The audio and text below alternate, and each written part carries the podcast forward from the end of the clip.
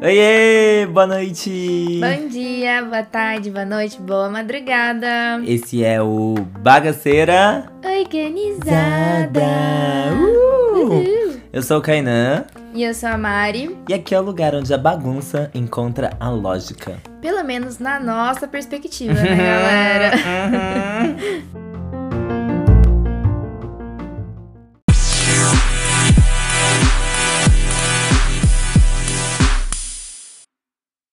Olá, meus amores! Bem-vindos a mais um novíssimo episódio de Bagaceira. Organizada.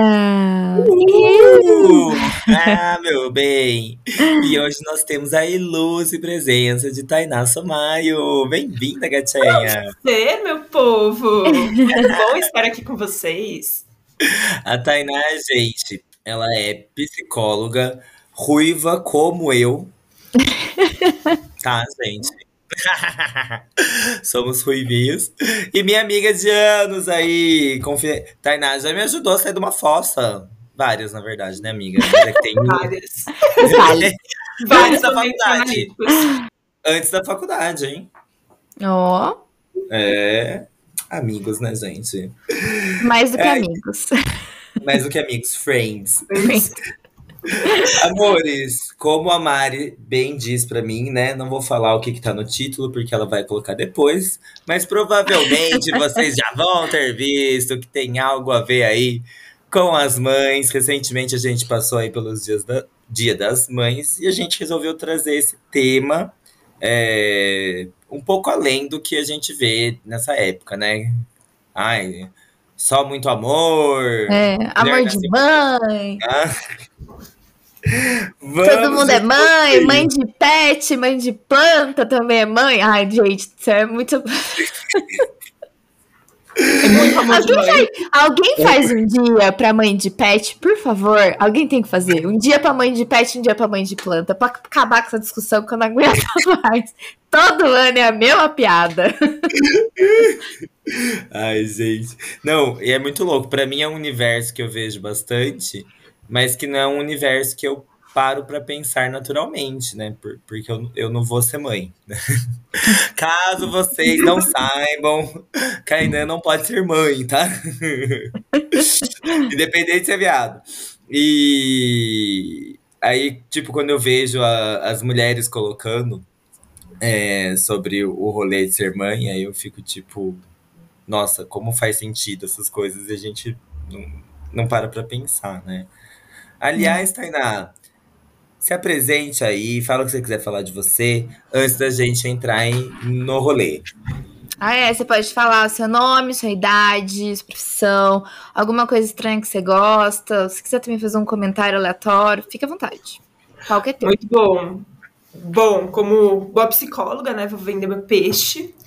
É, eu sou formada pelo Mackenzie e hoje em dia eu faço uma formação internacional na comunidade Libertas em bioenergética. Então eu tenho me voltado muito para essa visão do corpo.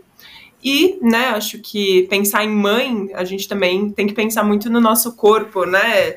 Seja mãe ou seja filho, acho que o corpo acaba aparecendo bastante as nossas reações. Então acho que eu vou tentar trazer um pouco disso, né? Como tanto o corpo quanto a mente aparecem aí nesse processo. Com certeza. E gatinha, conta pra gente uma coisa estranha que você gosta. A gente costuma perguntar pros nossos convidados. Hum, uma coisa estranha, ai meu Deus, que medo.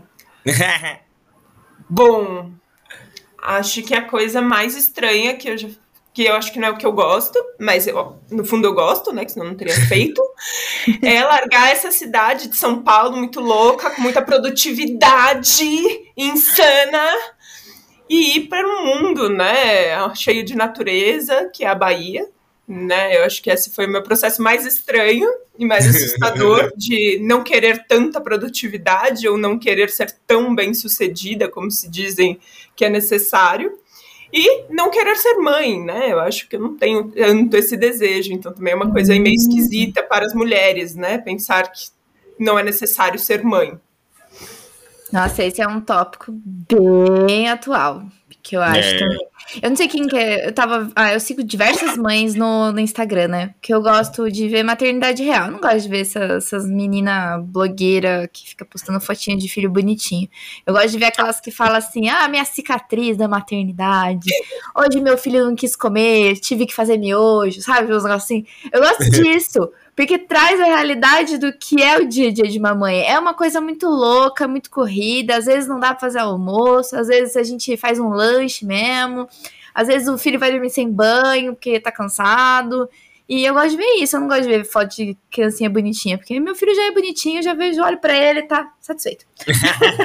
e aí eu tava vendo de uma menina que ela tava falando dessa questão de tipo, o não ser mãe, que hoje ela olha e fala assim, cara, se eu fosse escolher ser mãe hoje, eu ia falar que eu não ia querer.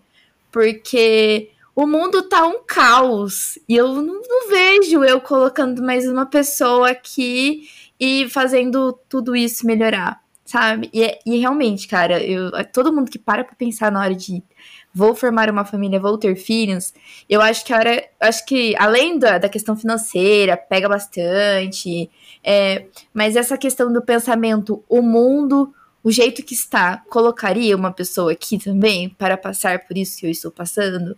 Eu acho que isso bate muito na nossa geração, na hora de, de pensar em ter filho. É ah, eu penso muito nisso também. Eu, eu não tenho vontade de, de ter filhos.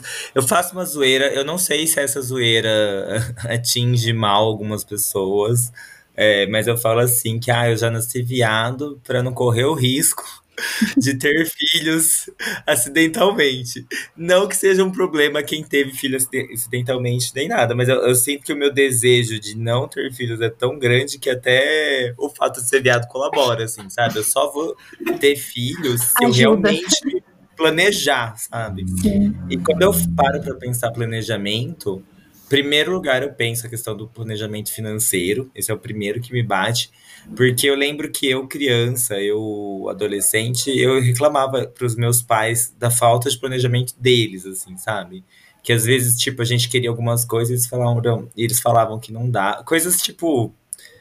É, que nem a, casa, que demorou muito tempo para ficar pronta. E eu ficava assim, por que, não termina a casa? Eles, ah, porque tem que pagar a escola, tem, tem que assim, mas por que vocês não fizeram isso antes da gente nascer? É, já tinha esse pensamento bem lógico. Sempre tive, eu acho. Sempre fez parte da, da do meu raciocínio. E lógico que a gente vai aprimorando e tudo mais, mas eu pensava dessa forma. E aí eu acho que para você ter um filho, você tem que pensar. É... Tem não. Seria interessante se houvesse, porque ajuda bastante, né? É... E aí eu fico. Mas além dessa preocupação, a preocupação que eu mais tenho é se agora que eu tô começando a conseguir lidar com os meus próprios problemas, problemas emocionais, problemas da vida e tudo mais, e mesmo assim acho que tem a melhorar, como que eu vou lidar com um de uma outra pessoa, né? É uhum. uma responsabilidade muito grande, assim. É, quando você tem a opção de escolha. Porque, tem, por exemplo, a Mari que teve o Luca, é, e outras amigas próximas que eu tenho. Quer dizer, não sei se foi assim, amiga, mas o seu, mas das meninas eu sei que os filhos não foram planejados, assim, aconteceu. Não, meu não foi, nem um pouco. sejam as que estavam casadas, sejam as que estavam namorando, seja as que não tinham nada, assim. Em nenhuma das situações foi planejado. E com todas elas foi, tipo, uma necessidade de mudança muito grande, assim, sabe?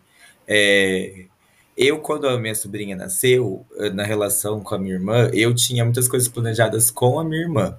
Né? Queria que ela fosse morar comigo, queria que a gente fosse viajar juntos é, pra Itália e tudo mais. E aí eu lembro que foi tipo assim, ai caralho, como que a gente vai fazer tudo isso? E aí, em três dias, eu já pensei na minha cabeça: replanejamento. A gente vai replanejar. Uhum. As coisas não vão deixar de ser feitas, só vão ser feitas de outra maneira. Então, claro que dá para resolver e tudo mais. Mas no meu caso, que tem a opção de escolha, eu prefiro não ter filhos, porque aí eu consigo dar um help, por exemplo, para minha irmã, é, para as minhas amigas que têm filho, é, seja o help É. de horário, de pôr a mão na massa, ou até mesmo de conversa, né? Você, tipo, se predispor a entender a pessoa e a pessoa ter com quem conversar, desabafar e poder pensar é extremamente importante, né? E aí depois me vem essa questão aí de, tipo, o mundo tá uma grande bosta, como a gente vai preparar uma criança para conviver com esse caos todo? É E fica o silêncio da reflexão, né? Silêncio da reflexão. Eu fiquei pensando até além disso, né? Fiquei pensando quando você disse assim, eu posso ter a escolha, né, de não ter filhos, e eu também me vejo nesse posicionamento, né, de eu posso ter a escolha, mas sei que muita gente não tem essa escolha tão clara, né, ou não tem mesmo a escolha, que é uma coisa muito louca que acontece é, onde eu moro, que é todo mundo me perguntar se eu já tenho filho, né, por eu ter um relacionamento estável. E, e, é muito interessante, porque me vem muito quando me fazem essa pergunta, porque lá realmente muitas pessoas têm filhos muito jovens, é, de que não ter o filho representaria um vazio. Né? Representaria Sim. algo que, meu Deus, você não tem um filho. Você não tem filho É. ainda? Você não Como pensa assim não ter um ter? filho? Né? E aí eu fico pensando nisso, quanto para muita gente, né, não ter um filho também é um problema. Uhum. Também é um grande vazio, né, dessa figura aí que é ser mãe. Não, e até eu vejo, Tainá, por exemplo, quando a, a minha mãe, quando eu comecei a falar "Ah, eu não quero ter filho, ela ficava, tipo, muito chocada. Mas como assim? Não diga isso. Não diga dessa água, eu não beberei. Ela falava toda hora isso, me dava um ranço, né? Vou até beber uma água. Ai, parece que a gente é obrigado, né, a É. perpetuar a espécie, sei lá, levar o nome da família, uns negócios Não. assim. E tipo assim, quem vai cuidar de você quando você ficar mais velho? É tipo, Então, Mas Você vai ter filho pra ter alguém que cuide de você? Tipo, você pode fazer um planejamento, é, claro que não é todo mundo, mas vou falar na minha realidade, é, projetando o que, que você quer no futuro da tua vida. é, e, e aí, quando você não é hétero, cisgênero, né? Quando você é um viado, LGBT que for, ou até em algum outro grupo é, minorizado, você tem que pensar estratégias de vida que vão além da família margarina, sabe? com certeza. É, porque talvez não vai ter. Você tem que pensar em diversos cenários, né? Por exemplo, uma pessoa com deficiência mental, por exemplo, talvez ela não tenha filho. Aí ela só vai ser cuidada se ela tivesse um filho. Se ela não tem filho, ela vai ficar jogada. Tipo assim, quando você. é, Eu creio que qualquer ser humano tem que ter esse pensamento expandido para todos que estão. É para tentar ajudar quem tá à sua volta, se possível, né? Que na minha família tem um histórico de, de deficiência mental bem grande. E a gente é, se, se arruma pra lidar com isso, né? Com a minha tia-avó, com os, os meus tios que são primos da minha mãe. É, a gente tem que pensar isso agora e a longo prazo. Porque senão fica aquela coisa assim, né? É, primeiro você é filho, e aí você tá, tipo, nessa família. Aí você acha alguém e cria a sua família, e aí vão virando cápsulas dentro da família. Tipo, a sua família ela pode se estender para além de você, o seu parceiro e um filho, né? Pode ter a questão do tio, tio avô, do primo, não sei o que tem. E amigos, né? É, eu ia falar isso agora, porque eu acho que a nossa geração é muito ligada nos amigos. A gente faz amigos muito. Não de longa data, assim, mas de proximidade muito grande, que eu não vejo os nossos pais terem, sabe? eu não vejo a minha Parece que mãe eles têm pai. amizade até casar. E depois de Isso. casar é uma nova lógica Exatamente. de, de relacionamento de É. amizade. É, por exemplo, eu te- a minha melhor amiga, ela tem relacionamento há 10 anos já, ela namora há 10 anos. Mas a gente tem o nosso tempo de sair junto, a gente também às vezes sai, ele sai junto com a gente. Mas assim, todo mundo acha estranho. Ai, mas como assim vocês duas vão sair? Ela não tem namorado? Eu falei, tem, mas ela não deixou de ser ela. Só porque ela tem um relacionamento, vai ter uma família no futuro, do mesmo jeito que eu tenho meu filho. A gente não pode deixar de ser amigo, de ter uma, uma relação de amizade só porque a gente vai ter família, entendeu? Muito pelo contrário, a gente se tornou muito mais unido. Várias coisas que eu precisei dela de cuidar do meu filho, ela cuidou pra mim, entendeu? E a gente é uma mão lava a outra ali, é uma a gente acabou se tornando uma família sem ser uma família de sangue. E assim, eu acho que isso acaba acontecendo. E por que, que a gente tem que se prender só nisso? Família tradicional e não só isso? Não, cara. Nada a ver. Exatamente. Não, a minha relação com a Tainá é muito assim. Eu já fui passar dia das mães com a família dela. É, eu, eu já fiquei hospedado na casa dela, que é a casa dela com a mãe dela, sem ela estar tá lá. Porque a gente foi criando essa relação que é quase familiar mesmo. Não, E é Kainan com mães, Ah, meu. Deus. Mães e avós, nunca vi, cara. Esquece. É capaz dele ter mais chamada do que você mesmo. Eles te ignoram e atenção pro Kainan. Não, e eu vejo, por exemplo, a gente é tão entrosado que, eu, que às vezes eu, eu vejo, ou eu tenho na rede, ou eu vejo postagem de tipo os amigos da irmã da Tainá, que são tipo bem mais velhos que a gente, e eu tô acompanhando o que a pessoa tá fazendo, porque a gente cri- criou essa relação familiar. Aí você vê, olha, tá lá com o amigo tal, no país tal, não sei o que tem, né?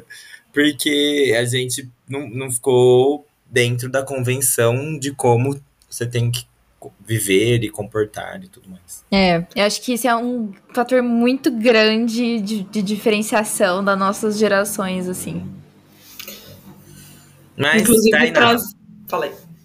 queria, mas pode colocar, mas o que eu queria perguntar é como que a psicologia é, vê essa questão das mães na nossa vida, assim, sabe? No, no decorrer da vida.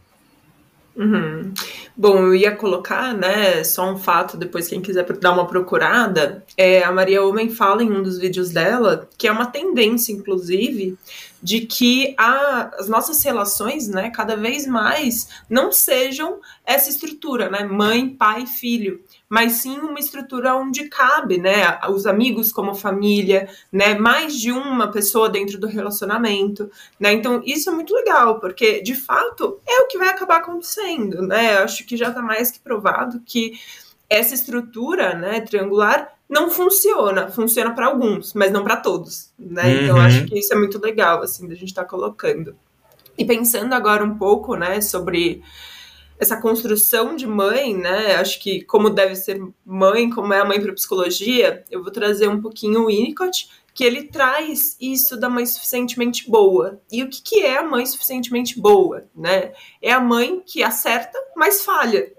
Que eu acho que é o maior quesito de toda mãe, né? Querer estar sempre certa. E essa não é a verdade, né? A mãe ela não precisa estar sempre certa. Ela precisa errar também. Então, essa visão para ele dele, né, eu acho que é a que mais me agrada. A mãe que é, pode errar, porque me vem muito no consultório uma culpa gigantesca de ai meu Deus, eu não pude dar tal coisa pro meu filho que pediu, ou ai meu Deus, eu dei uma bronca nele porque ele fez tal coisa errada, ou é, sei lá, né, coisas do tipo, coisas desse tipo, ou coisas às vezes até muito mais profundas e que muitas vezes você vê que existe um sofrimento e na verdade, né, aquilo é necessário, tanto para a mãe crescer quanto para a criança, né? Então acho que isso para mim é o que, né, é o, o que mais estudo dentro que da faz mais psicologia, sentido, né? assim. Que faz É. mais sentido. Eu me identifico com essa parte da culpa. Eu já chorei, me sentindo culpada de estar fazendo tudo errado. Sabe? E assim, não que o meu filho esteja fazendo, tava fazendo algo errado, mas não sei, bateu uma culpa muito grande do nada, e eu achando que, tava, que eu tava fazendo tudo errado e que eu não ia conseguir consertar, e eu não sabia o que, que eu fazia primeiro, o que, que eu resolvia primeiro. É muito doido, mas acontece mesmo. E tem uma coisa, né, na maternidade, na maternagem, que é muito importante que a gente pense, que é os padrões das nossas mães, né, voltam pra gente. Então, uma vez que você tem um filho, muito daquilo que você viveu vai ser relembrado. Não tem como você ensinar, né, se você não voltar nas suas bases. Então, Uhum. reviver isso também traz culpa, né? Reviver isso também traz alguns momentos angustiantes. A maternidade é extremamente angustiante, apesar né, disso não ser falado.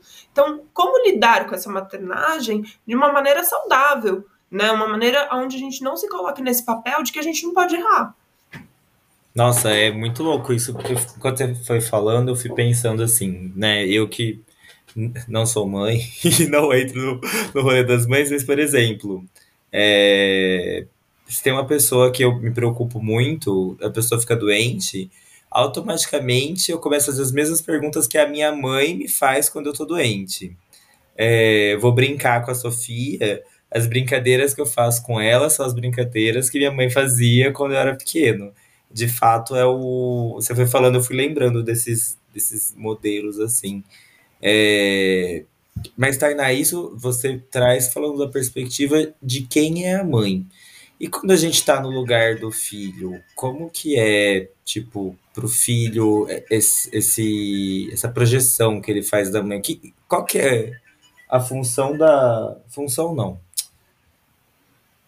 É, que impacto a imagem da mãe causa na vida do filho? Bom, para mim, né, e pela linha que eu sigo, todo, todo o impacto, né? A gente é extremamente os nossos pais. Mais do que o pai ou não?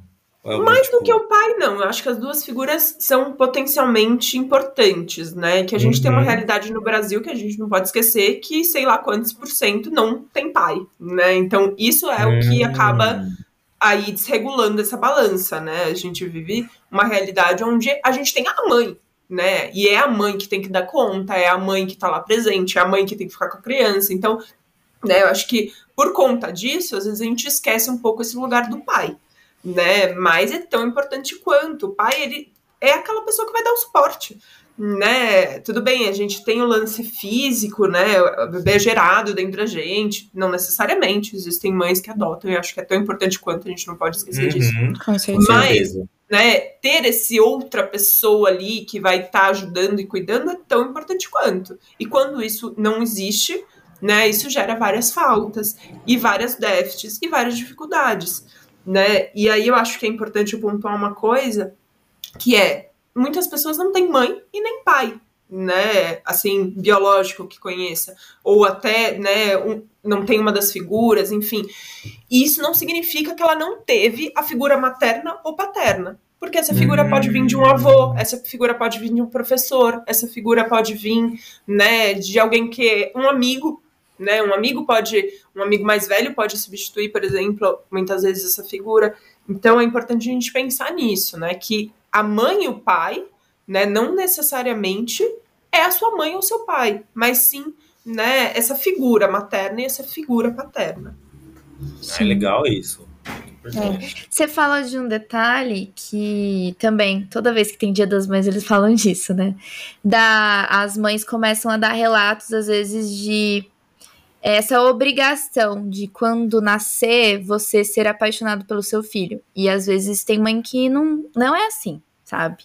Porque a gente sabe que tem várias mães que às vezes têm depressão pós-parto e tal. E é uma realidade que acontece muito. Isso que, que eu ia perguntar, é... é bem comum, né? Esse, bem esse, comum. É bem esse comum. sentimento, esse, esse mal-estar, digamos assim. É, então, mas posso te falar também, a gente se sente muito pressionada de ter que nascer e a gente fazer tudo por aquela pessoinha, entendeu? Só que é uma pessoa que a gente não conhece.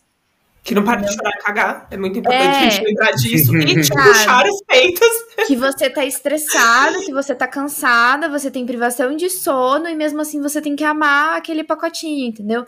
E não uhum. é toda vez que você tá amando aquela situação. Não é toda vez que você tá amando aquela pessoa. É a mesma coisa você estar apaixonado por alguém, você se apaixonar por alguém. Leva um tempo, leva. Cada, e cada pessoa é uma, entendeu? Eu Ainda bem, não sei se. É, acho que na verdade no meu caso foi bom, porque, tipo, eu tive depressão durante a minha, a minha gestação. Então, para mim, era, era muito preocupante se eu ia ter uma depressão pós-parto ou não. Então, o meu médico era muito preocupado nisso. Tomei remédio durante vários meses para poder é, ter certeza que eu não teria nenhum problema muito sério depois que eu tivesse o bebê.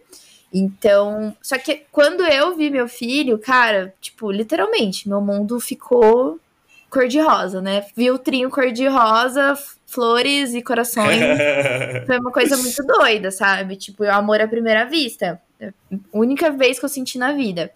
Só que assim, tem mulher que não sente isso. E tá tudo bem, e é a mesma coisa que acontece com o homem, porque o homem não gestou, mas tem mulheres também que faz a gestação e também não tem essa identificação de primeira, às vezes demora um tempo até entrar numa rotina conhecer o bebê, e isso também vai muito de personalidade, de pessoa para pessoa, né?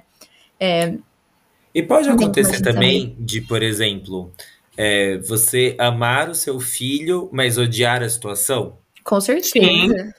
né? Porque Quantas vezes é, eu odiei a Mulheres de situação, pelo amor de Deus. Eu não conseguia dormir, cara. Eu não conseguia dormir, não tinha como dormir, que eu entendeu? não acho que uma coisa anula a outra, né? Não anula. Porque, tipo, o amor que você tem pro seu filho é uma coisa, mas às vezes você tá, tipo, na merda. É, não é todo mundo, né, que tem esporte da Sim. família, que tem dinheiro mesmo. Exatamente. Mas são situações que acabam se fazendo você ter raiva do que tá acontecendo, da situação que você tá ali, sabe? Não diminui o amor, sabe? Mas eu acho que é possível, sim, amar e odiar ao mesmo tempo. Uhum. É, pesado esse rolê.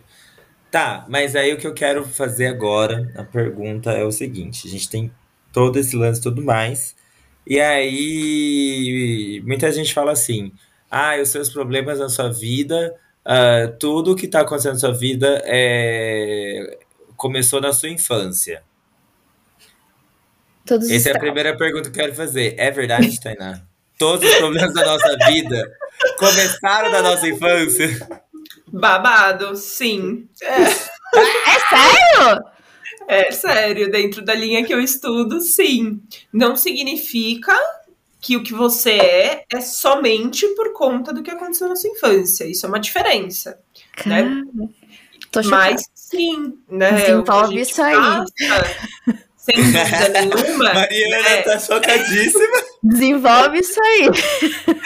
Inclusive na maternagem, né? Se você foi uma criança onde os seus pais, né, foram é, exaustivamente, né, tentaram fazer com que você fosse mais quieta, né, fecha a perna, faz tal coisa, muito provavelmente você vai replicar isso com a sua criança, né? Então, até nisso é importante a gente pensar como que a gente foi criado, né? E como que a gente quer criar a outra pessoa.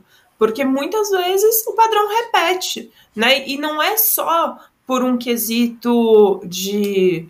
Ai, tá vendo? Se a minha mãe me bateu, eu vou bater no meu filho. Não é assim, né? Acho que na psicologia a gente entende que nada é muito linear, né? As coisas vão fazendo caminhos, né? Então é importante a gente não conectar um fato. Então, sei lá, eu fiquei trancada no quarto, isso significa que por isso eu sou depressiva hoje? Não, né? É importante a gente pontuar isso. Mas sim, né, coisas que aconteceram na primeira infância, principalmente, e muitas vezes até quando você é um bebê, isso é, né, esse é o grande é, é, barato assim da psicologia, né? Porque muita coisa acontece na gestação, muita coisa acontece nos primeiros momentos do bebê, né? Nessa troca do Doideira. bebê, por exemplo, Até com a mãe, nessa troca do bebê com o pai.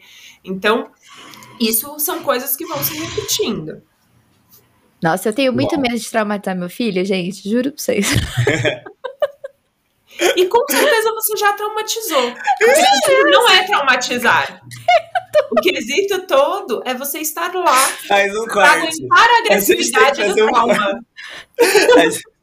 Corte Eu vou quando a gente põe só uma parte do podcast. O título vai ser a Tainá falando, e você já traumatizou? Você já traumatizou alguém hoje? A Mari fala. Ai, morro de medo de traumatizar meu filho. E a Tainá bem tranquila. Com certeza você já traumatizou. Tudo ele. É tipo isso, gente. Mas eu tenho muito medo, mas assim, de traumas pesados, sabe? Mas eu sei que, tipo, ah, não sei. Eu tô tentando fazer o meu melhor, gente. Ela é sendo suficientemente boa. Você não precisa acertar sempre. O traumatizar faz parte. Mas, mas ô, Tainá, é, eu fiz essa primeira pergunta pensando na minha segunda, que é a seguinte: a gente pode pôr a culpa nos pais? Tipo, é culpa do, do, do pai e da mãe os nossos problemas? Não. E aí é onde acho que tá todo o quesito, né? Porque uma vez adulto, a gente tem que retomar o nosso lugar, né? E entender que os pais falhos ou muito, né, bom até demais, porque, né, às vezes não existe só a falta, existe o excesso, e é importante pensar no excesso, às vezes até mais do que na falta, é, tiveram os déficits deles também na infância, né? Então, muitas vezes eles fizeram o melhor que eles podiam com o que eles tinham. Então, é importante que a gente entenda que o que foi, foi. Vá para a terapia, né, me procurem, meu WhatsApp, né, quem quiser aí tá disponível, tem vários a colegas. A gente põe na descrição, a gente põe na descrição. Desde, né, qualquer pessoa pode procurar. E eu acho que é importante a gente pensar isso, né? Que sim, os pais têm todo esse potencial de, de traumatizar, mas também cabe a gente entender que nascemos sozinhos e vamos morrer sozinhos, né? É. Então, vai muito da gente entender por que, que esse trauma continua doendo tanto, uma vez que você é um adulto, uma vez que você pode fazer diferente. Por que, que você continua preso nesse padrão? Por que, que tá doendo tanto algo que já não, não deveria mais caber naquela situação? E aí é uma coisa muito interessante, porque a nossa mente, que é muito louca, e aí eu digo de todos nós, seres humanos, né, que sempre, de alguma maneira, fica tentando refazer né, o que aconteceu. E aí replicar. Né? Então, hum. cabe a gente entender que existem esses padrões e que tá tudo bem existir, tá tudo bem existir o sofrimento, mas a gente também precisa perceber por que, que a gente está sofrendo. E às vezes são coisas que já não cabem mais. Né? Se a sua mãe era uma mãe muito severa e você precisava tirar 10, se você continuar fazendo isso na sua vida, é porque você quer.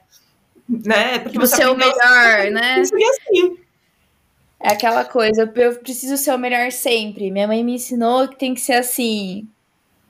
Sim. É. Sim. Não, e até essa questão meio reativa, né? De tipo, ai, porque eu tinha que fazer isso, senão eu, eu ia apanhar, ou eu. Ou, até uma questão de aceitação, né? Dos seus pais te aceitarem e tudo mais. É. E você não ter que manter. Isso é, é muito importante. Mas assim também que tem gente é, que às vezes é, usa isso como uma, uma muleta, né? Pra se acomodar. Nossa, tipo, total. Ah, eu não sou pessoas. feliz por conta que a minha mãe, nananã, lá na é. infância. Então, por isso eu não sou feliz. Porque quando eu tinha 5 anos de idade, a minha mãe não comprou um sorvete azul. agora eu odeio azul. e, é, e é pra sempre. E, e, tipo, eu já conversei com algumas pessoas é, que, que me trouxeram isso. E, e eu, eu fiquei bem chocado porque assim, eu, eu tenho uma, um jeito de pensar que eu tento procurar solução para as coisas. Eu acho uhum. que se tem um problema, vamos tentar a achar a solução dela. Que eu vou lá fazer e solucionar, às vezes a procrastinação me segura. Mas pensar a solução eu gosto. Adoro. Aí, um, um, conhecido virou e falou assim: Ah, eu, eu sou é, ah, tô com muito problema na vida, que eu sou triste, que não sei o que tem, que nananã. É, eu vou falar a situação porque acho que a pessoa não, a pessoa não vai se identificar. Ah, porque eu sou careca. Eu sou triste porque eu sou careca. Eu falei, mas e aí, o que, que dá para fazer? Ah, dá para pôr implante, dá pra sei o quê. Por que, que você não vai atrás? Porque é muito caro. Ah, então trabalha mais, tipo, resolve, é, tenta resolver isso. Não, quem tem que pagar é minha mãe. Eu falei, mas por quê? É, porque ela não me levou no médico na época X, e aí, por conta disso, não deu para reverter a calvície, ah, parar, sei lá o quê. E hoje em dia ela levou, ela leva o meu irmão pra não acontecer isso. Mas não é porque ela viu, né, com você aconteceu isso, e aí agora que ela já sabe, ela É, ela tem bola de cristal, ela ia adivinhar que ia acontecer. Não, porque é ela que tem que fazer, que não sei que tem. É, e era uma coisa tipo assim: esse, o rolê que ele queria fazer era tipo 25 mil reais, alguma coisa assim, sabe? Aí eu falei assim, mas ela tem esse dinheiro? Ele falou, ah, se ela pegar o fundo de garantia dela, sabe umas coisas tipo assim, falei, mas por que, que sua mãe vai pegar o fundo de garantia para fazer esse negócio, sabe? Tipo, junta você esse dinheiro. Não, tem que ser ela. Tipo, ele não, ele não pode juntar o dinheiro. Cara, ela tem que pegar o dinheiro. Isso. Aí eu fiquei, então você só vai ser feliz no dia que sua mãe tirar o dinheiro do fundo de garantia para pagar esse babado? Ele falou, é. Por quê? Tipo. Então, isso parece né, não ser lógico para nós, né? Que eu acho que já fizemos muita análise, estamos o tempo inteiro se analisando uhum. e pensando. Mas a gente tem que lembrar também que muitas pessoas, né, não têm esse desvincular de uma forma saudável. Né? Então, essa necessidade né, que essa pessoa que te contou traz é uma coisa que eu vejo diariamente na clínica. E é uma coisa que a gente não pode cobrar que a pessoa de cara, né? Por exemplo, porque você falou, ele vai entender. Agora ele vai começar a trabalhar e já já ele vai ter o dinheiro. Né? Porque é uma coisa que está muito cristalizado. Né? É um lugar onde ele escolheu e ele ficou né, um lugar ali de filho, um lugar fragilizado, um lugar onde ele não é autônomo na vida dele. Né? Então, tomar essa autonomia e tomar os pais na vida é uma coisa que demora, né? Por exemplo, hoje eu com 26 anos percebo que muitas coisas ainda precisam né, serem melhoradas, mesmo eu trabalhando com isso, eu estudando sobre isso, porque é um processo, né? Então, essa pessoa, provavelmente, para ter algum tipo de mudança, precisaria passar por um processo, que não é algo rápido. Né? E o que a gente vê hoje são coisas muito rápidas. A gente quer uma solução. Ah, então minha mãe vai pagar, você não vai pagar. Sabe assim, a gente não pensa no processo. Qual é o processo de se desvincular dos pais? É, faz muito é. sentido. Qual é o não, processo? Eu? Por que, que ele tá tão chateado aqui. com isso, né? Isso aí ele tinha que levar para uma análise para entender por que, que ele tá tão por que, por que, que isso pega tanto nele? Por que, que isso é o ponto de felicidade dele? Porque vamos combinar. Aí, beleza, ele faz o implante. Felicidade instantânea?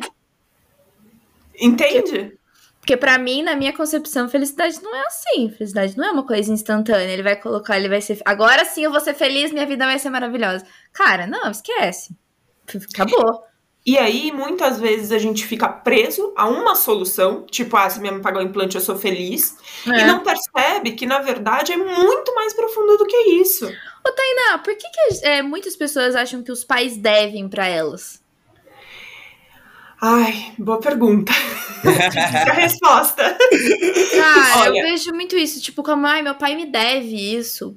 Tipo, por que, cara? O cara te deu, te criou até hoje deu teto, uhum. deu comida, você tem educação. Por que, que ele te deve, sabe? Eu, uma coisa que não entra muito na minha concepção. Esse negócio Sim. das pessoas acharem que os pais devem para elas porque eles colocaram elas no mundo, não pedir para nascer. Gente, essa frase aí pra mim não, não, não, não faz sentido. Não faz sentido. Se você tem opinião para falar, ah, eu não pedi para nascer, então esquece, meu amor, você já nasceu, vida para frente. segue o caminho. oh, tá Olha, louco. Eu acho que por que é uma pergunta que os psicólogos, pelo menos da minha área, fogem, né? Porque é muito difícil a gente colocar um, uma resposta assim, ah, é uhum. por isso, né? Acho que é muito difícil mesmo. A gente não trabalha com né? Essa uma pontuação assim. específica, Sim. porque não cabe para todo mundo. Mas, né, me vem muito isso de tomar os pais. Como é entender que depois que você faz 18, 21, né? E aí hoje em dia a gente tem essa sociedade que às vezes com 30 anos a pessoa ainda tá totalmente vinculada aos pais. Uhum. Como é você tomar o seu pai e sua mãe interno? Né? Como é você ser dono de si? Hum. Porque é isso, né? A pessoa ela quer colocar no outro uma responsabilidade que é dela. Né? É ela que vai ter que acordar todo dia, é ela que vai ter que beber água, é ela que tem que se alimentar. Então por que, que a responsabilidade está no outro? Né? É porque muito possivelmente ela não está enxergando quem de fato ela é.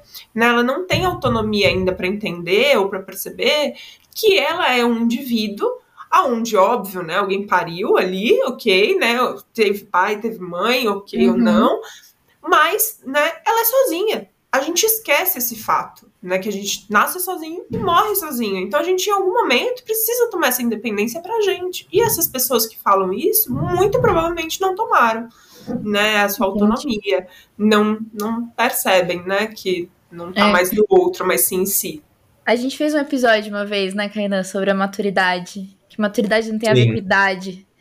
É muito isso, é muito da cabeça da pessoa, porque você pode achar pessoas muito maduras com idades, assim, 18, 17 anos, que ela já tem esse, esse pensamento, essa visão de mundo, e tem gente com 40 anos que às vezes não, não consegue Nossa. ver o mundo dessa maneira.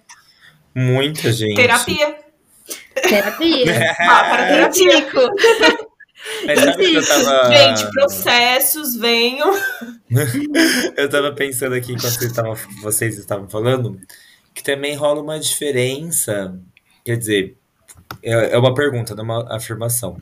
Rola uma diferença entre você achar que os seus pais devem alguma coisa para você e você colocar limites nos seus pais ou cobrar, por exemplo, eu fiz isso muito com os meus pais, de tipo assim, olha, não quero que fale comigo desse jeito ou sei lá, agora não me vem uma situação em mente, mas tipo assim, ó, essa situação que envolve nós dois, eu não quero mais que seja dessa forma, porque não me fez bem na época tal, tal, tal até agora e eu não aceito mais.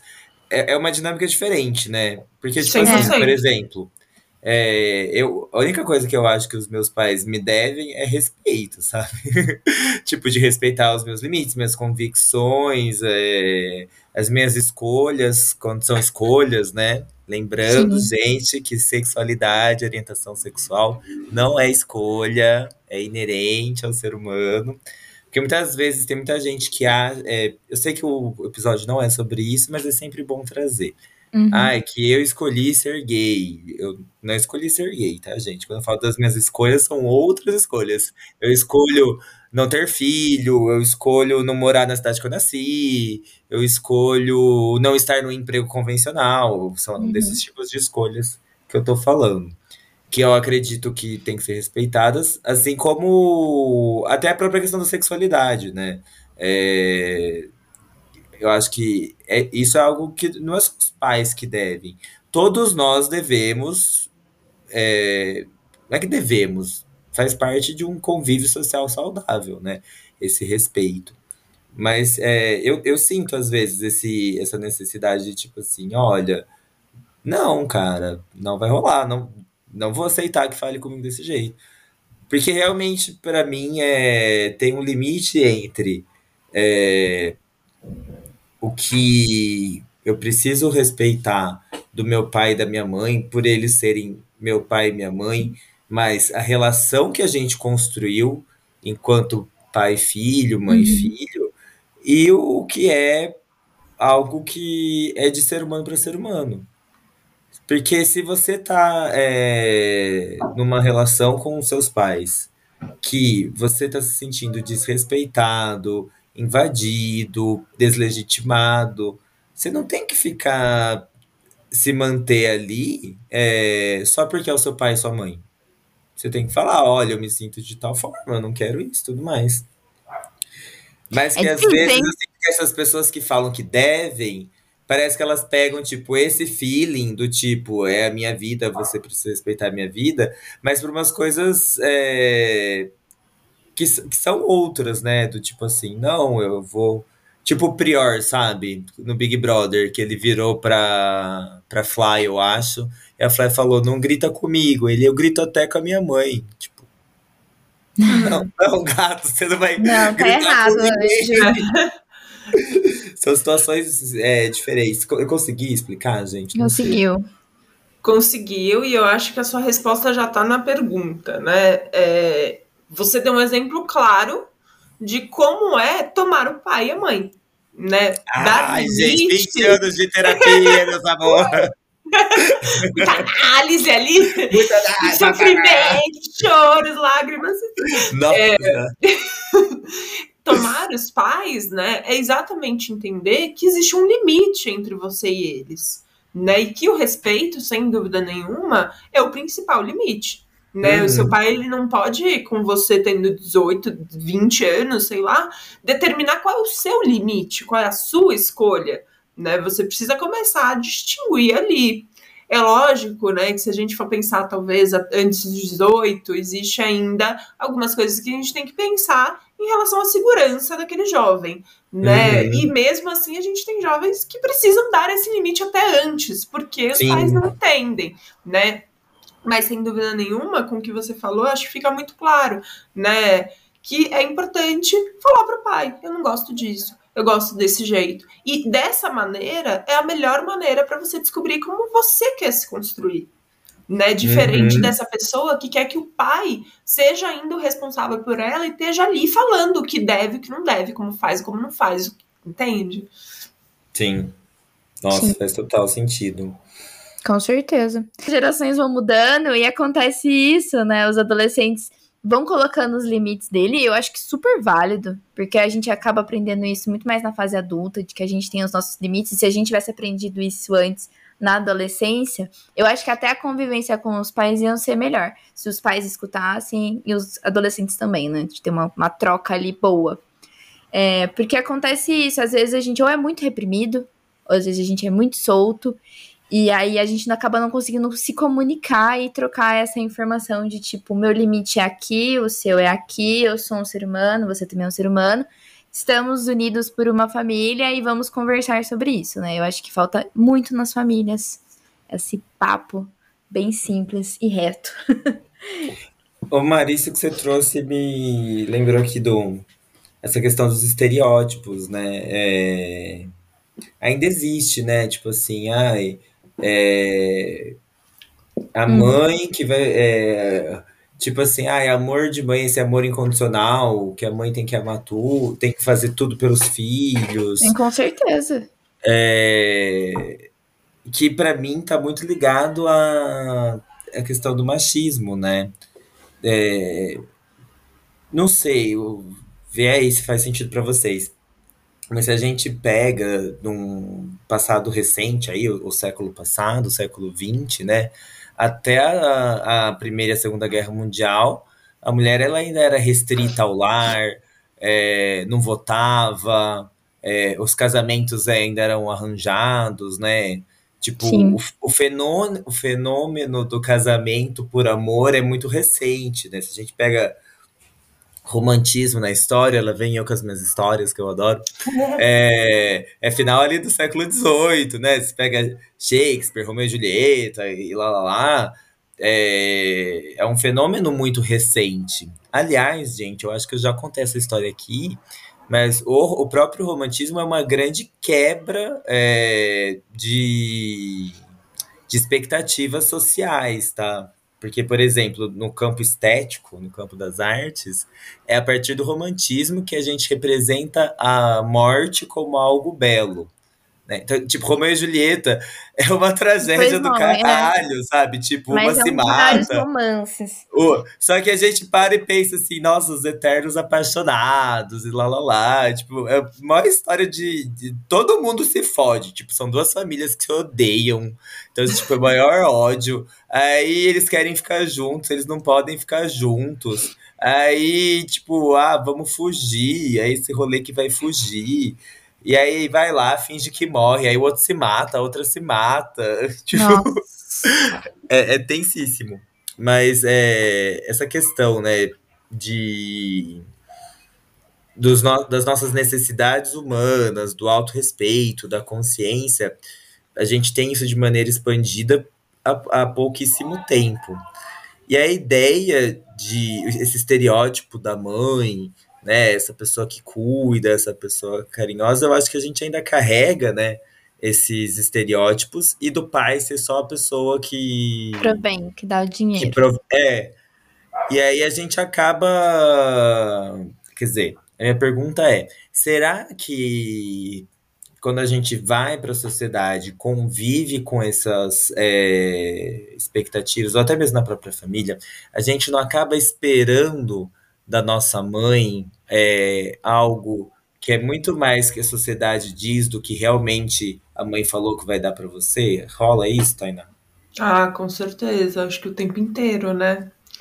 Porque a gente sempre, né, é envolto da cultura.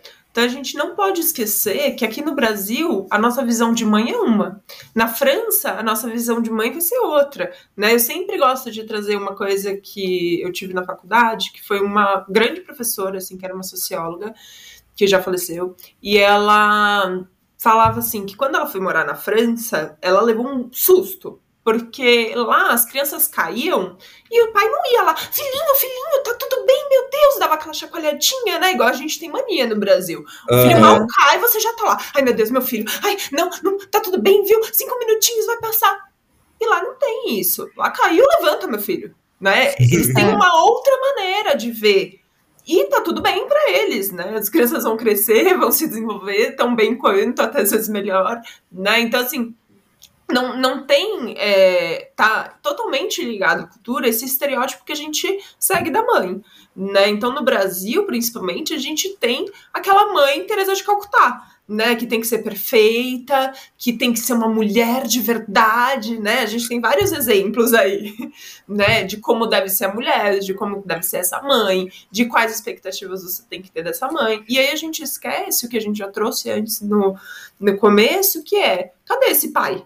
Né, para essa mãe poder ser tudo isso, cadê esse pai? Pra essa mãe poder ser tudo isso, cadê o dinheiro? É, né? cadê A esse gente orçamento, esquece esse budget? a gente esquece que as mulheres ainda ganham menos que os homens. A gente esquece que a gente ainda tem muito menos possibilidade.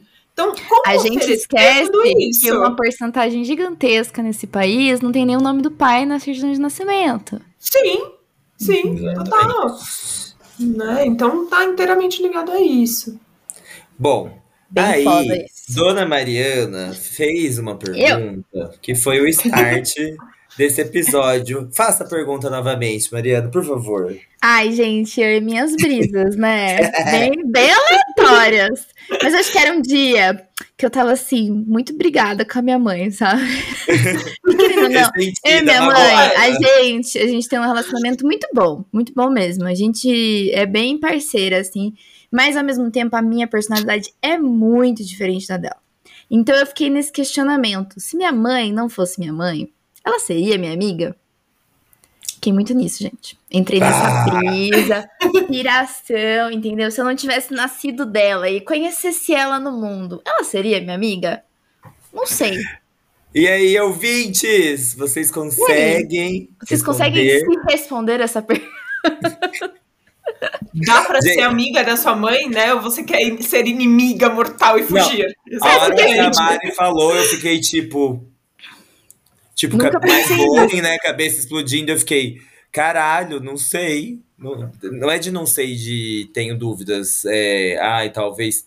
Tipo, realmente não sei, porque eu Não nunca sei. parei pensar. observar a minha mãe sem pensar nela como a minha mãe. Mesmo que a É. gente tenha consciência de que são pessoas, é, uma pessoa e é sua mãe, né? Na vida eu nunca pra pensar, pô, deixa eu ter um papo aqui com a Rosane, sabe? De beijo, mãe. É muito doido isso, mas é isso mesmo, porque, tipo assim, é, a hora que a gente vai pra fase adulta, os- a relação mãe e filho, querendo ou não, muda.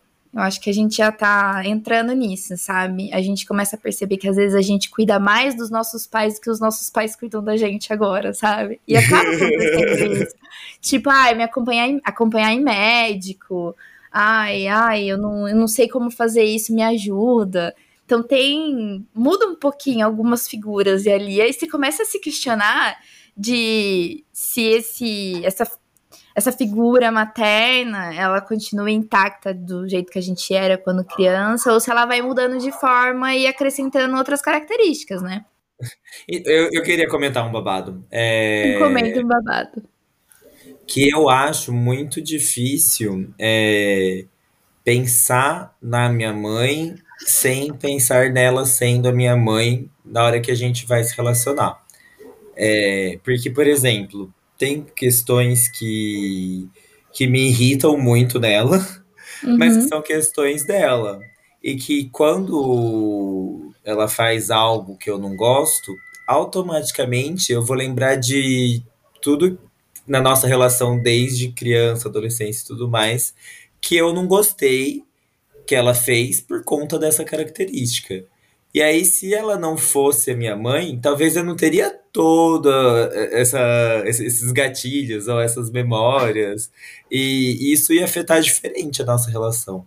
Porque, por exemplo, às vezes a mesma característica, é, às vezes na forma de falar, na forma de pensar tal. Que nem, vou dar uma leve é, exposição da minha mãe. A minha mãe, ela é o quê? Muito como eu, fofoqueira. Adoro uma fofoquinha, um comentário. Só que às vezes ela não expõe. Sabe quando você fala assim? Nossa, tá vendo aquela pessoa de azul? Aí ela pega e faz assim, onde? e aí, Você faz isso também, bem. eu também faço. Só que, tipo assim, a minha mãe, ela faz às vezes, ela fala alto e a pessoa tá ouvindo. Ou. São coisas assim, sabe? Que tipo, que vai ficar muito na cara que a gente tá fazendo fofoca. Sim. E eu já passei por umas saias, ju- umas não, muitas saias justas com ela por conta disso. E aí, é, mas que se fosse, por exemplo, um amigo fazendo isso, com certeza me irritaria muito menos. Então, Ah, tá. o Entendi. peso fica diferente, sabe? Na, na sua pergunta, se sua mãe não fosse sua mãe, ela seria sua amiga, eu ia ter que repensar todo o histórico de relação, porque muitas coisas pesam na nossa relação devido ao fato dela ter sido minha mãe. Talvez se fosse um amigo fazendo a mesma coisa, não ia ter o mesmo peso, assim, sabe? Então, Pode ser. é um lugar muito difícil de opinar real, assim. Não, é muito difícil você falar se ela seria amiga ou não. É bem complicado isso. Até tava falando pra Tainá, porque, assim, eu não sei se eu seria amiga da minha mãe se ela não fosse minha mãe. Porque as nossas personalidades são muito diferentes. Então, tipo assim, minha mãe é rata de academia. Mas nunca, fi. Eu nunca nem ia ter a oportunidade de conhecer ela. Eu não vou nem na academia, sabe? Então, assim, são coisas, são situações que às vezes a gente não iria nem conseguir se entrosar, mas a gente tem um relacionamento bom. Então, se a gente se conhecesse, por cargas d'água, alguma. pra ser amiga assim, a gente seria mais conhecidas e colegas do que eu acho que amigas, amigas. Porque a gente tem uma diferença de personalidade muito grande. Ela é muito mais agitada, ela gosta de passear, gosta de fazer um monte de coisa. E eu já sou mais, tipo, na minha ostra, quietinha, na minha bolinha. Então, eu acho que é por esse motivo que é- é- seria difícil ter uma amizade, entendeu? Mas o nosso relacionamento hoje em dia funciona como mãe e filha, tendo esse aspecto da amizade, porque a- acabo sendo um confidente dela, ela acaba, é, ela acaba sendo minha confidente, né? A gente acaba trocando receitinhas e conversas, mas se fosse fora desse aspecto, não sei. Acho que também seria só se o mundo colocasse a gente no mesmo lugar, assim, e começasse a conversar. Porque nos mesmos lugares a gente não ia se encontrar, não. Acho muito difícil. Ah, eu tenho muita coisa em comum com a minha mãe. Eu acho que a gente teria grande chance, sim, de ser amigo. Apesar da gente ter muita coisa diferente e pensar muitas coisas de forma diferente, eu acho que a gente tem uma personalidade muito parecida. Muito parecida em diversos aspectos. Às vezes, o que a gente difere é em, em modo de fazer as coisas, assim, sabe? Eu faço de um jeito, minha mãe faz de outro, tal. Mas tem muita coisa assim, sabe? Tipo, que a gente pensa igual, que, por exemplo, numa mesa de bar, hoje em dia eu vou pro bar com a minha mãe, sabe? Uhum. Eu vejo que a maioria dos assuntos a gente opina igual, a gente pensa igual, mas muito também se deu pela nossa relação, né? Por exemplo, a minha mãe ela se predispôs a sair da bolha heterossexual, cisgênero dela, para entender questões da diversidade. E quando você para para entender questões da diversidade, isso atravessa muito a sua vida inteira, né? Uhum. Porque diversidade não é sexo, diversidade são existências humanas, né? E aí a gente vê, assim, opiniões, ações e coisas que incomodam a gente na mesma hora. é, e, e que meio que isso une muito a gente. E tem todo o lado criativo também. A gente tem interesse por coisas muito parecidas, assim. Sim. Então, acho que teria grandes chances, assim, de eu, eu e a minha mãe sermos é, amigos. Até porque eu penso muita coisa assim, ó. Vê se faz sentido a minha linha de raciocínio, gente. A minha mãe é muito parecida com a minha avó. Eu também acho que elas têm muita. Apesar de elas terem muitas coisas diferentes, elas têm muitas coisas iguais. Uhum. Eu sou muito amigo da minha avó. Por quê? Porque a avó não fica com você o tempo inteiro, né? Não tem... Eu fico pensando, bom, minha avó, que não é minha mãe, eu sou muito amigo. Será que se eu fosse neto da minha mãe, eu também não seria muito amigo? Ah, sim. Sabe? As coisas assim. Olha as piras. Culpa da Mariana, que eu fiquei pensando nas gente, coisas. são muitas brisas. Eu preciso pôr pra fora. Preciso... Esses pensamentos aleatórios, gente. Alguém precisa pensar alguma coisa parecida em algum momento da vida. E você, Tainá, o que, que passa pela sua cabeça quando você ouve essa pergunta? Ah, bom, passa que no meu caso, né, eu super seria amiga da minha mãe. Também tem muitas coisas iguais ou parecidas, né, que, claro, é, talvez ali na relação do dia a dia às vezes até irrite um pouco, mas sem dúvida nenhuma, né, me dá muita certeza de que a gente se daria muito bem, assim, pelo jeito de ser, até pelas duas serem muito tranquilas, por todos os meus amigos amarem muito mais a minha mãe, inclusive, né, já há algum tempo que eu dou muitos rolês com a minha mãe, ela é super interativa, apesar de ser ter metido, né, já com seus 42 anos, então hoje a gente tem uma diferença muito grande. Mari, você Mas... seria muito amiga da mãe da Tainá. Nossa, todo mundo é muito amiga da minha mãe. Esse é o problema, entendeu? Mas eu quero trazer algo muito polêmico, né? E muito importante da gente pensar também. Que tudo bem a gente também querer ser inimigo da nossa mãe. Né? Hum. Acho que esse papel de ser amigo é legal. Acho que muitas vezes é, dá certo, mas tem casos que não, né? Tem casos que a gente precisa de distância. E que a mãe não é uma amiga, né, uma inimiga. E como perceber quando a gente precisa dessa distância, né, quando a gente precisa realmente é, do nosso espaço, né, se permitir também não querer ser amiga da sua mãe, mas querer ser amiga de si mesmo, porque eu acho que tudo que a gente foi trazendo nesse episódio, né, me traz muito uma construção de que sim, mãe é importante, é um papel importantíssimo, mas mais importante que isso é você entender que você tem que se resgatar na relação, né? Que você tem que se descobrir nessa relação. Para você ter uma boa ou não ter uma relação com a sua mãe, você precisa entender o que, que acontece com você quando você tá na frente dela, quando você tá com ela, né? Então é agradável estar com a sua mãe ou não, né? É extremamente difícil para você, a sua mãe só te ataca. É, e também né? quando depois você sai de perto dela, como você se sente. Eu acho que isso é um ponto bem importante.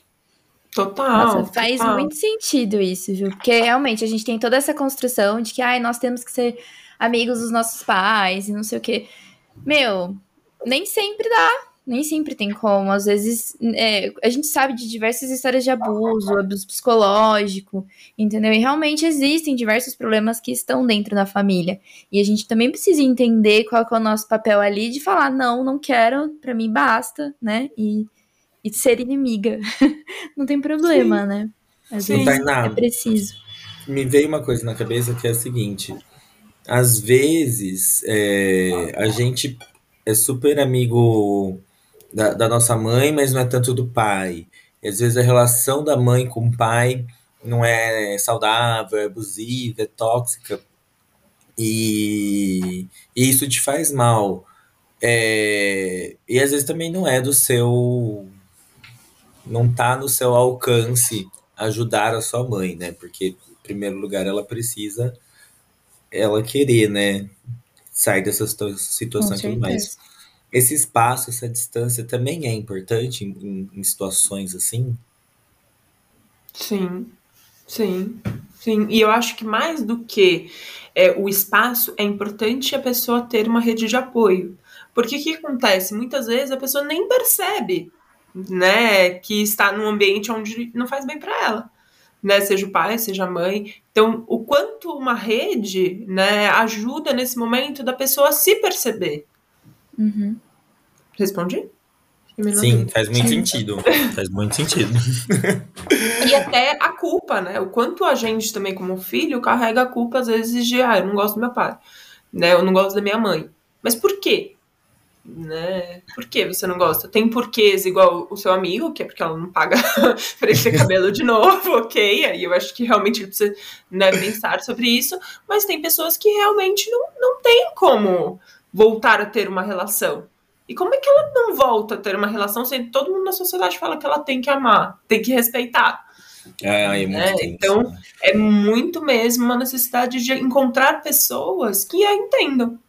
Sim. Com certeza. Então, quando a Mari falou como você se sente quando você não está mais com, com seus pais, nossa, para mim essa pergunta ela é muito pontual. Porque tem relação, relações é, com os pais ou, ou, com pessoas, né? Tipo, é, amorosas, amizades, que enquanto você tá com a pessoa, parece que, que, tem, que é muito bom, muito gostoso. É, porque às vezes a gente projeta algo da pessoa, né? E aí a gente fica feliz de estar com aquela pessoa que a gente acha que é aquilo que a gente projetou, mas não é. E quando essa pessoa vai embora, você se sente, tipo, muito mal. É como droga mesmo, né? Tipo, é. tem a euforia daquele momento. E, e, isso não é saudável, né? É muito importante. E tem a ver com tudo que você falou, né, Tainá? É, autopercepção, autoconhecimento, consciência, para você realmente fazer aquilo que vai te fazer bem, aquilo que você quer, e não uma imposição ou algo que vem externo e que não, não cabe na sua vida, não se encaixa na sua vida. Ai, gente, conclusão: estamos todos interligados, causamos traumas ao, ao, nosso redor. Você já causou um trauma nele. causamos traumas ao nosso redor, mas ao mesmo tempo nós temos que ter a consciência de que podemos nos ajudar, né? Acho que tem que ter esse ponto que acho que é importante também. Porque a gente pode ser a rede de apoio de alguém, ou também podemos precisar de uma rede de apoio para também tentar entender tudo isso, né? Gente. É, eu, quanto mais a gente se cerca de pessoas é, que estão nesse movimento, né, de se entender, se conhecer, se respeitar, parece que mais sentido vai fazendo, né? Você acaba saindo mesmo daquele. É, não, não, é, não é necessariamente um buraco, né? Mas é tipo. Porque ah, quando. Os, a gente se, quando tá mal, a gente se sente num buraco um mesmo. Buraco. É. Mas eu penso assim, é, se você nasce e cresce numa família é, que às vezes o relacionamento do pai e da mãe não é saudável, entre eles, ou o seu relacionamento com o seu pai e com a sua mãe não é saudável, é, você às vezes cresce achando que esse é o normal, que esse é o natural. Porque foi a única coisa que você aprendeu, né? E Sim. você ter. Por isso que é importante tanto a diversidade de pessoas quanto a diversidade de experiências, né? Com por isso que é importante a gente circular, ver coisas, ler, ter acesso, porque às vezes você nem sabe que o que está te fazendo mal é o seu lar, é a sua família, é o, o jeito que as pessoas, a dinâmica que criaram, né? Porque tem muita gente que acha que é, que o que tá fazendo, tá fazendo por amor, né? Tipo, ah, eu.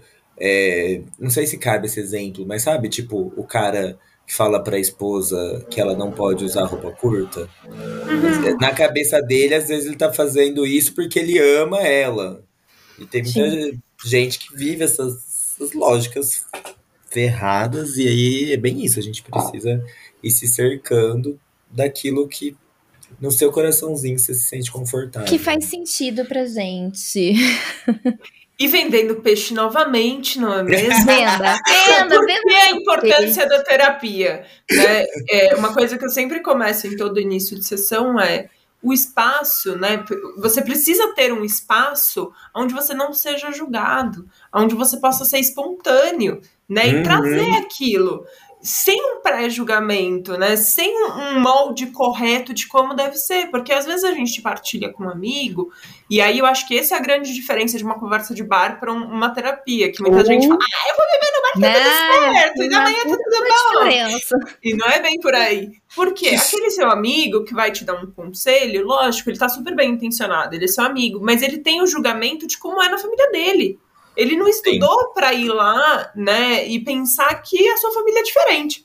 Então uhum. ele vai uhum. usar o repertório dele, né? Enquanto na terapia a gente não usa o nosso repertório. Lógico que o nosso repertório é importante, mas a gente vai pensar em como é o seu repertório, né? Como as coisas aconteceram para que aquela situação te traga um sofrimento. Né? E as pessoas muitas vezes falam, ah, eu vou pro bar, ou eu vou conversar com meu amigo e passa. E na verdade não passa, né? Você tá lá se iludindo. Então tá vamos tá lá ouvindo do mesmo. Vamos deixar a dica pra geral. Sabe aquele dinheirinho que você vai gastar no bar? Investe numa terapia, meu amigo. Com certeza vai ser melhor. E não vai ter ressaca no dia seguinte. Olha só. Que coisa. Melhor dinheiro aplicado que esse não há. Não, mas eu vou fazer uma propaganda aqui, gente. É que até você que não tem dinheiro, o SUS oferece também é, terapia psicológica. Tem outras instituições, tem formas de achar.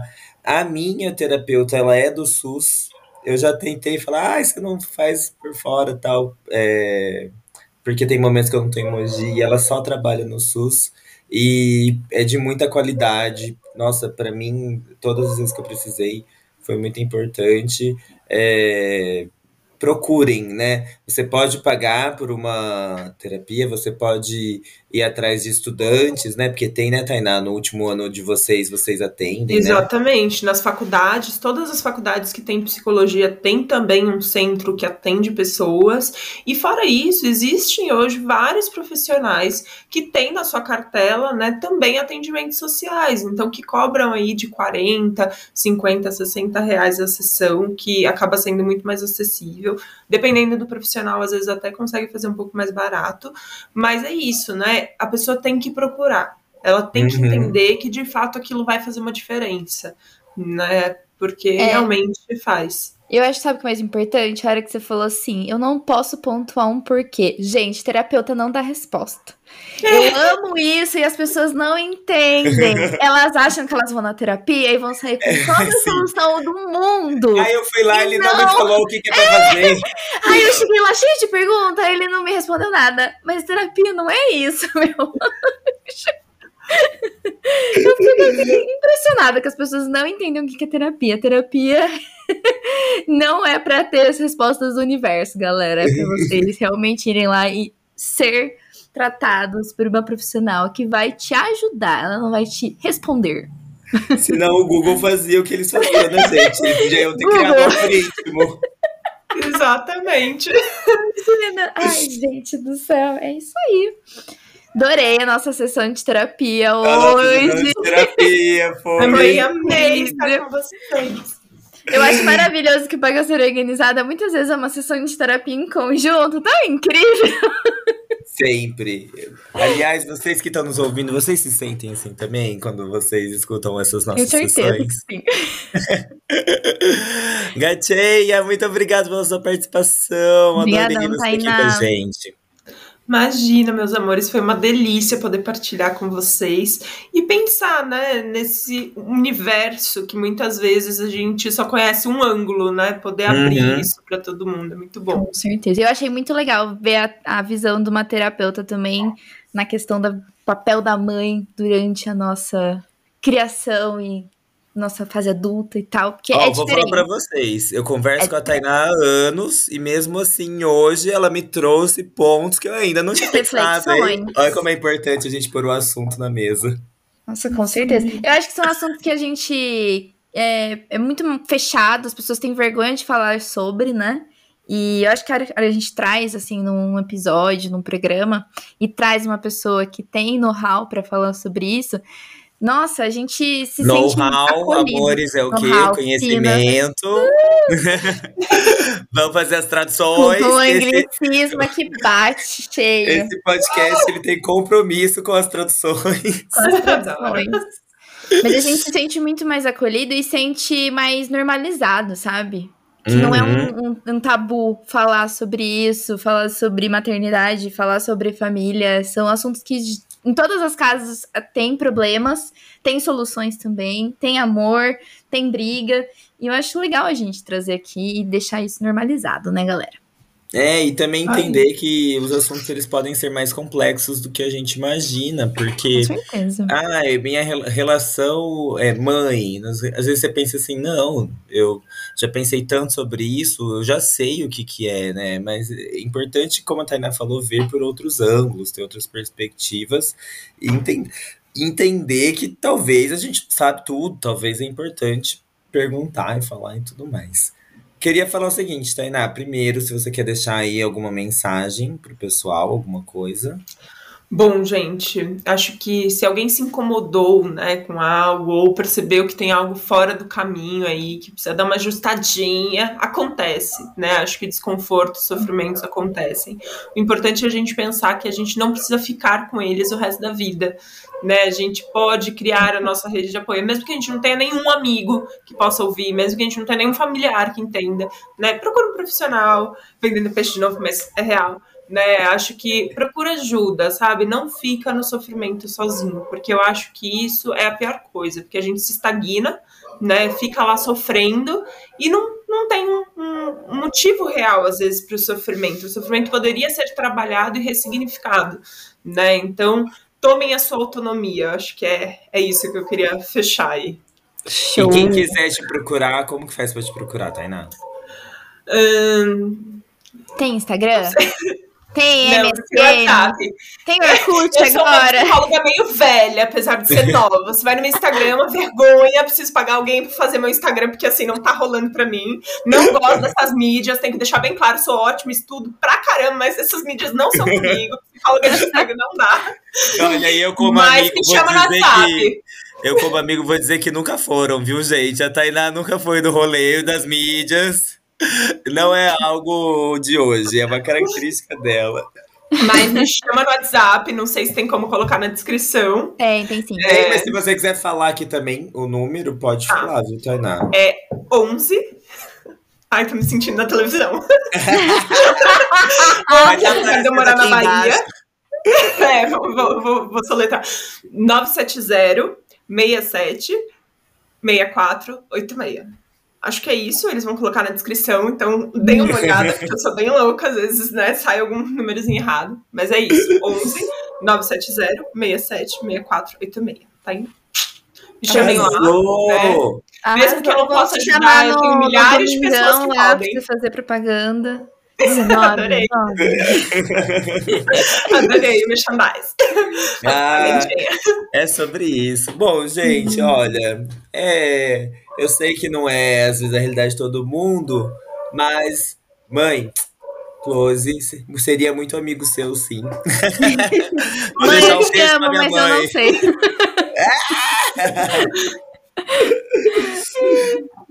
E é isso.